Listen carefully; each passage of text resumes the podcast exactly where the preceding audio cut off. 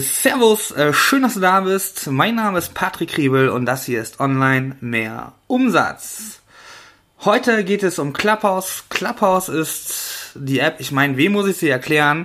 Äh, wenn du diesen Podcast hörst, dann bist du äh, im Marketingbereich unterwegs, dann wirst du Clubhouse kennen. Clubhouse ist diese neue Audio-App, die ziemlich gehypt worden ist, ungefähr vor zweieinhalb Wochen. Ähm, das unfassbar.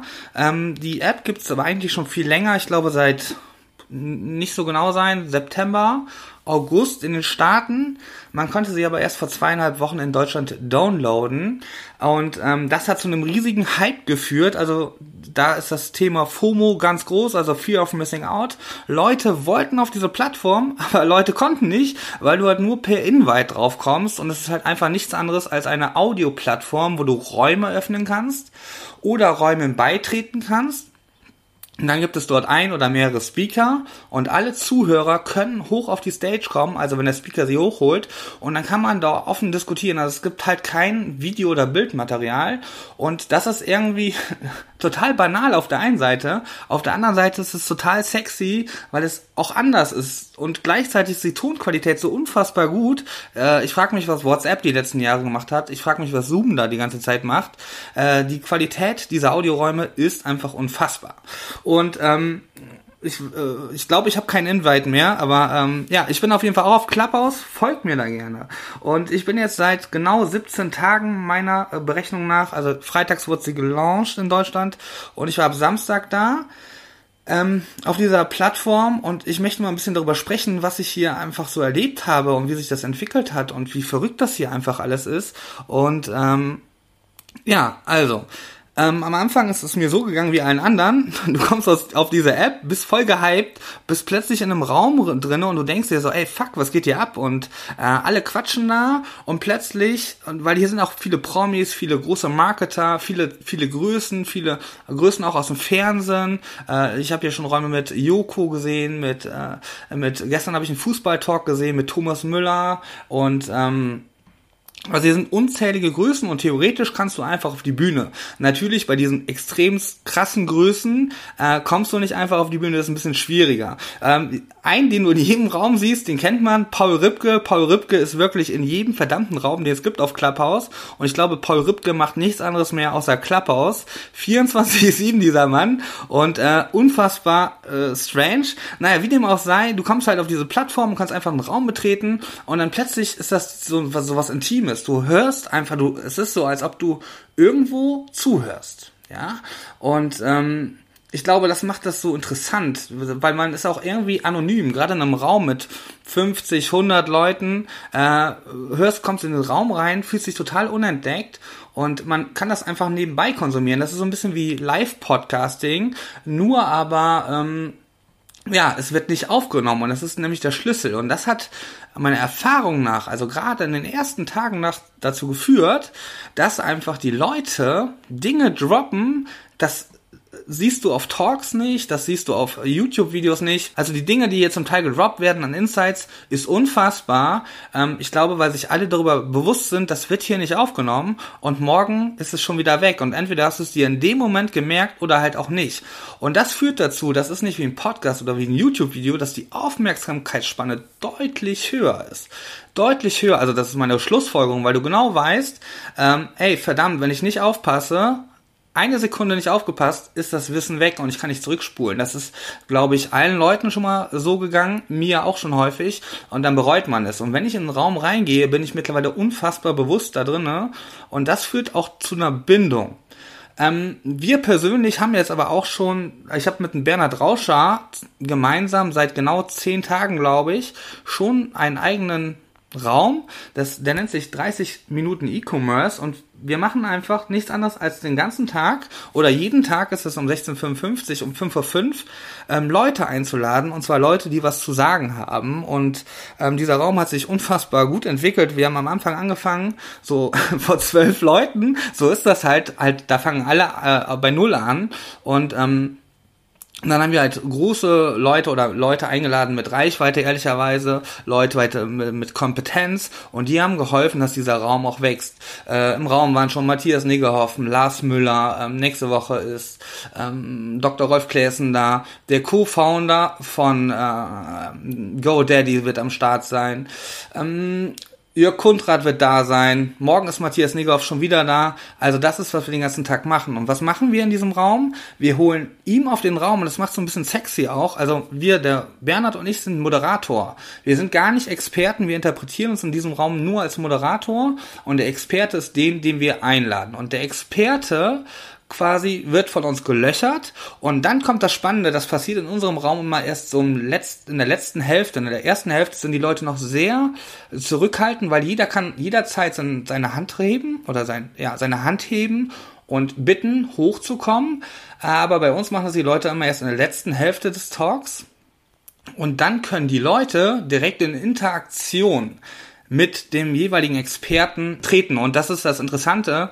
Äh, Gerade, sage ich mal, relativ fame Leute, relativ große Leute, ähm, ist es ja deutlich schwieriger. Wenn du denen eine E-Mail schreibst, wird's dünn, dass er dir antwortet. Äh, wenn du ihn anrufst, dann ist die Sekretärin da äh, auf einem Talk oder so äh, ist er die ganze Zeit voll. Hier kannst du, bist du nur ein Mausklick davon oder nicht ein Mausklick, sondern ein Fingerklick davon entfernt, mit deinem Experten zu sprechen und ihm die Frage zu stellen, die du ihm stellen möchtest. Und das ist es, was es so sexy macht an Clubhouse. Und hier kommen wir schon, wo ich denke, wie ich das definieren würde. Clubhouse hat im Prinzip drei Arten von, es gibt drei Arten, sage ich jetzt mal grob.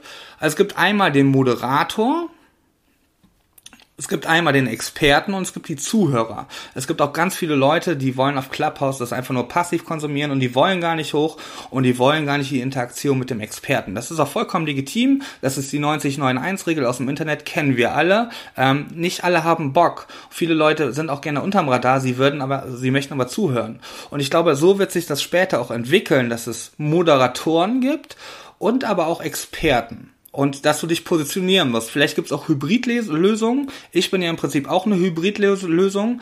Manchmal bin ich im Talk als Experte, aber in meiner eigenen Show bin ich nichts anderes als der Moderator und versuche mich so maximal wie möglich zurückzuhalten, weil es in meiner Show gar nicht um mich geht. Ja, bei mir geht es eigentlich nur um den Gast und ähm, das ist, glaube ich, wo sich das hinentwickeln wird und das wird auch, wie sich Leute, glaube ich, auf dieser Plattform ähm, positionieren müssen, weil Hybridlösungen, so wie ich, ist in manchen Fällen vielleicht möglich, aber grundsätzlich ist wahrscheinlich der deutlich klügere Weg, äh, zu sagen, ey, entweder bin ich Moderator oder ich bin Experte. Und ähm, das sollte man sich im Klaren drüber sein. Und da kommen wir schon zu dem Business-Nutzen. Ist das überhaupt für Business relevant? Macht das Sinn? Ähm, meine Antwort ist ganz klar ja. Ich, äh, du hast hier komprimiert so viele Leute, weil äh, die deine Zielgruppe sein könnten. Also du hast hier unfassbar, also sehr marketinglastig, sehr techlastig. Das sind so die großen Räume. Ähm, Investments auch noch. Also hier geht's schon viel um Business. Für mich ist das Status Quo einfach eine Business-Plattform. Vollkommen im Bewusstsein, dass Clubhouse mir gar nicht alle, ja, wie soll ich sagen, alle ähm, Räume anzeigt. Das habe ich noch nicht ganz verstanden. Ich glaube, das liegt daran, wer in meiner Bubble ist und wem ich folge. Dessen Räume werden mir angezeigt, wenn er dort spricht oder wenn er dort am Start ist. Ähm, mir werden halt wirklich nur Business Talks, ganz selten mal so Trash-Sachen äh, aufgezeigt. Wenn ich aber mal eine Trash, einen Trash-Raum finde, wie zum Beispiel Beichtstuhl, sitzen, sitzen da 700 Menschen drinne und äh, die erzählen da wirklich nur Quatsch, ja, nur Nonsens. Äh, das ist nicht so, worauf ich Bock habe. Ähm, ja, wie dem auch sei, ist das für Business sexy? Ich glaube auf jeden Fall. Warum? Weil du kannst dich hier positionieren. Wenn du Dienstleister bist, kannst du dich positionieren und du kannst einfach, indem du, ähm, indem du gute Beiträge bringst, ja, auch in fremden Räumen, du kannst einfach deine Hand heben und wenn du gut was droppst, dann wirst du automatisch als Experte wahrgenommen. Und da geht es auch gar nicht drum zu pitchen, sondern einfach nur Mehrwert zu liefern. Und das machst du zwei, drei, vier, fünf Mal und du wirst, äh, wenn du das regelmäßig machst, also in einer Regelmäßigkeit nicht nur zwei, vier, fünf Mal, sondern in einer Regelmäßigkeit, wirst du irgendwann als Experte wahrgenommen, was zur Konsequenz hat, dass du irgendwann als Experte in Rooms eingeladen wirst. Und wenn du Experte bist, dann hat das immer die Konsequenz, wenn du Dienst Dienstleister bist, dass du natürlich irgendwann ähm, dadurch Kunden akquirierst. Wenn du aber zum Beispiel kein Experte sein willst, sondern du hast bist jetzt ein E-Commercer und du machst Amazon FBA, du machst äh, Online-Shopping, what the fuck, also Online-Shopping im, im, Sinne von, du hast einen Online-Shop, äh, egal was du machst, Du kannst dir unfassbar viel Wissen aufsaugen, was ich in dieser Art und Weise mir nicht hätte vorstellen können, was ich einfach daraus zurückschließe, dass die Menschen hier offen sind, weil sie wissen, sie werden nicht aufgenommen. Nicht wie ich jetzt in diesem Fallbeispiel. Ich weiß gar nicht, ob ich es anfangs gepitcht habe. Ich nehme diesen Podcast äh, hier gerade live auf und habe einen Raum geöffnet. Ähm, das heißt, du hörst diesen Podcast nach den Menschen, die hier gerade in meinem Raum sind. Ähm, sie hören mir auch zum Glück noch ein paar sind da. Ähm, später machen wir noch eine offene Runde. Das kann ich aber leider nicht aufnehmen. Ähm, ja, wenn man halt einfach Händler ist, dann kriegst du ja Wissen und du kannst an Menschen, wo du sonst nicht rankommst. Und das einfach auf einem schnellen, zügigen Wege. Ähm, was ich aber auch schon gemerkt habe, ist, dass dieses, diese App ist eine Plattform, für Narzissten. Das muss man einfach mal so sagen. Ähm, in vielen Räumen kommst du rein und es, oft bist du in, bist du in einem Raum und äh, äh, dann siehst du einen Typen und denkst dir, den habe ich doch gerade schon gesehen. Ja, und dann kommt er auf die Bühne und äh, das Einzige, was er zum Thema beitragen kann, ist, ähm, naja, er kann nicht zum Thema beitragen, es geht ihm nur um eine Selbstdarstellung und ähm, zu versuchen zu zeigen, wie lang seiner ist. In der Tat ist seiner dann wahrscheinlich doch nicht so lang und dann gehst du aus dem Raum raus, bis im nächsten Raum, dann ist der gleiche Typ da, der, Hand, der hebt wieder seine Hand und macht genau das Gleiche. Unfassbar ätzend, solche Leute. Ähm, finde ich ganz anstrengend. Das wird sich aber in dieser doch noch rel relativ kleinen Community relativ schnell naja, rumsprechen, würde ich sagen. Und dann wird, werden solche Leute einfach nicht mehr hochgeholt, weil der Moderator hat natürlich die volle Hoheit, kann die Leute hochholen, aber auch rausschmeißen. Und ähm, ich glaube, dass solch, solche Leute schnell entlarvt werden, genauso wie Leute, die hochkommen auf die Bühne, auf die Stage und dann direkt pitchen, was natürlich eine komplette Katastrophe ist. Ich weiß, dass es Amis anders sehen. Äh, René Delphi sieht das auch anders, sagt, ey, so, sei stolz und pitch. Ich finde das ja unangemessen. Pitch, wenn es angemessen ist Pitch aber, also komm nicht hoch und es geht um Beauty und Pitch deine äh, äh, Fashion-Marke oder so. Ja, es macht für mich keinen Sinn und das finde ich einfach unangemessen und gehört sich nicht. Äh, eine Sache wollte ich noch erwähnen. In Zukunft kann ich mir vorstellen, dass Clubhouse eine sexy Ergänzung ist für diverse Veranstaltungen. Ähm, wenn ich mir vorstelle, du kannst ja auf Clubhouse offene, offene Räume machen, du kannst auf Clubhouse geschlossene Räume machen, ähm, du kannst aber auch ähm, äh, Räume machen, wo du einfach Menschen einlädst, die du da drin haben willst. Und da kann ich mir vorstellen, dass du in Zukunft das Clubhouse, also einen Raum eröffnest, und dieser Raum ein exklusives Add-on für zum Beispiel eine Konferenz ist. Wenn du mit Speakern sprechen möchtest im Nachhinein, das kann man als Upgrade machen, ja. Äh, das ist zum Beispiel eine Möglichkeit. Die Möglichkeiten sind natürlich wahrscheinlich noch deutlich mehr, als man sich das vorstellt an dieser Stelle.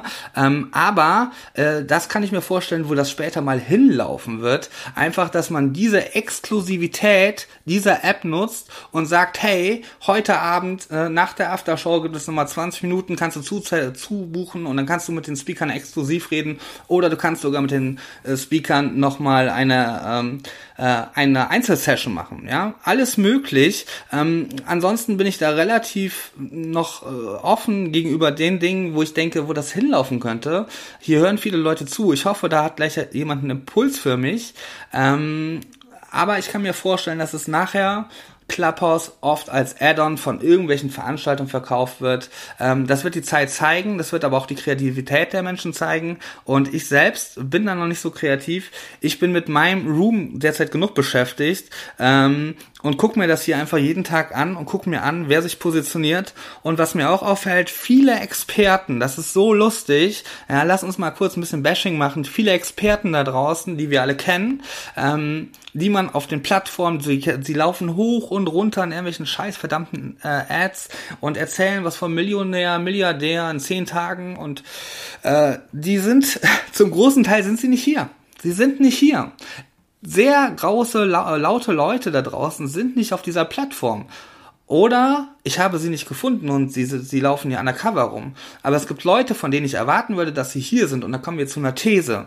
Ich glaube, viele Leute meiden diese Plattform von den Leuten, wo ich erwarten würde, dass sie hier sind, weil würden sie hier sein, würden sie relativ schnell Aufmerksamkeit bekommen, was dazu führen würde, was dazu führen würde, dass sie relativ schnell entlarvt werden würden.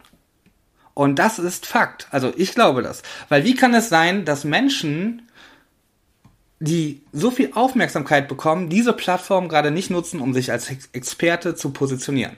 Das erschließt sich mir nicht. Und ähm, ja, naja, warte, es wird ja nicht, okay, es wird schon aufgenommen, aber nur von mir. Es ist halt meine fucking Wahrheit, also das, was ich glaube. Äh, ich hatte noch eine lustige Nahtoderfahrung. Und das ist halt auch so spannend an dieser Plattform. Vorgestern bin ich in so einen Raum rein, äh, reingedroppt. Da waren zehn Leute und das hatte einfach so ein scheiß Thema. Ja, lass labern oder so. Und ich hatte irgendwie nachts bin ich da reingesteppt und da waren halt sag ich mal, 20 Leute drin oder 30. Und ich komme in diesen Raum rein und mach das so undercover und wie wir das alle machen, ne, hier, dann stalkt man ja alle. Man stalkt ja, wer ist das? Was, was hat er zu sagen? Und dann stalk, fange ich an, die Leute zu stalken und dann fällt mir auf, ey krass, das ist ein riesen TikToker mit 100k. Dann stalk ich weiter, das ist der nächste TikToker und noch ein TikToker und der kleinste TikToker in diesem Raum hatte 100k und die waren alle auf der Stage.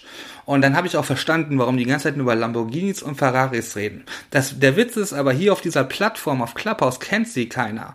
Und ich habe mir dann, hab dann die Chance genutzt, und das ist halt, die Geschichte wird noch richtig krass. Ich habe dann diese Chance genutzt, wollte mit den Leuten in Interaktion treten. Unfassbar jung alle, da muss man fast schon aufpassen, mit wem man da spricht, ja. Ähm, alle aber so 18, 19, 20, sehr jung und ich habe sie halt gefragt, wie sie das monetarisieren. Und äh, ich habe mir denen ihre Profile angeschaut und offensichtlich monetarisieren sie es gut. Wo wir wieder beim Thema sind, ähm, TikTok-Marketing, das kommt aber später nochmal.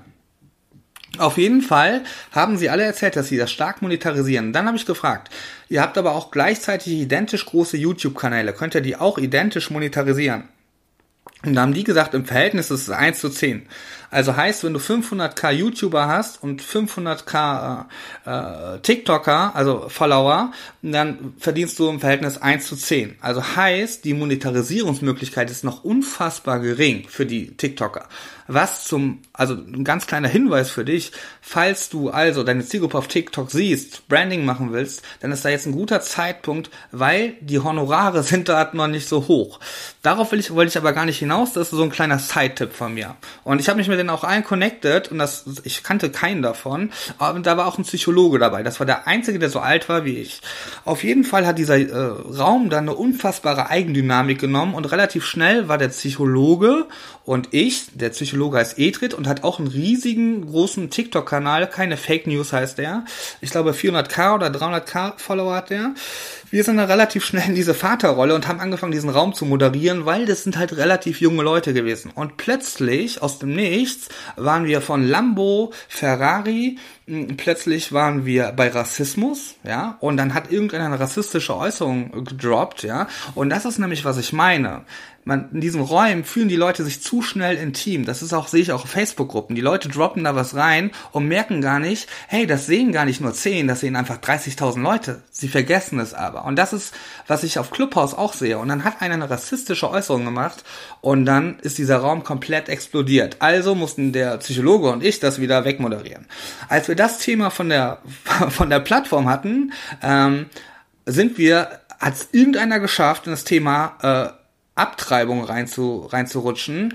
Und dann ging es um Vergewaltigung. Plötzlich fängt ein Mädchen an zu weinen, plötzlich fangen da alle an zu weinen und es ist komplett eskaliert, dieser Raum.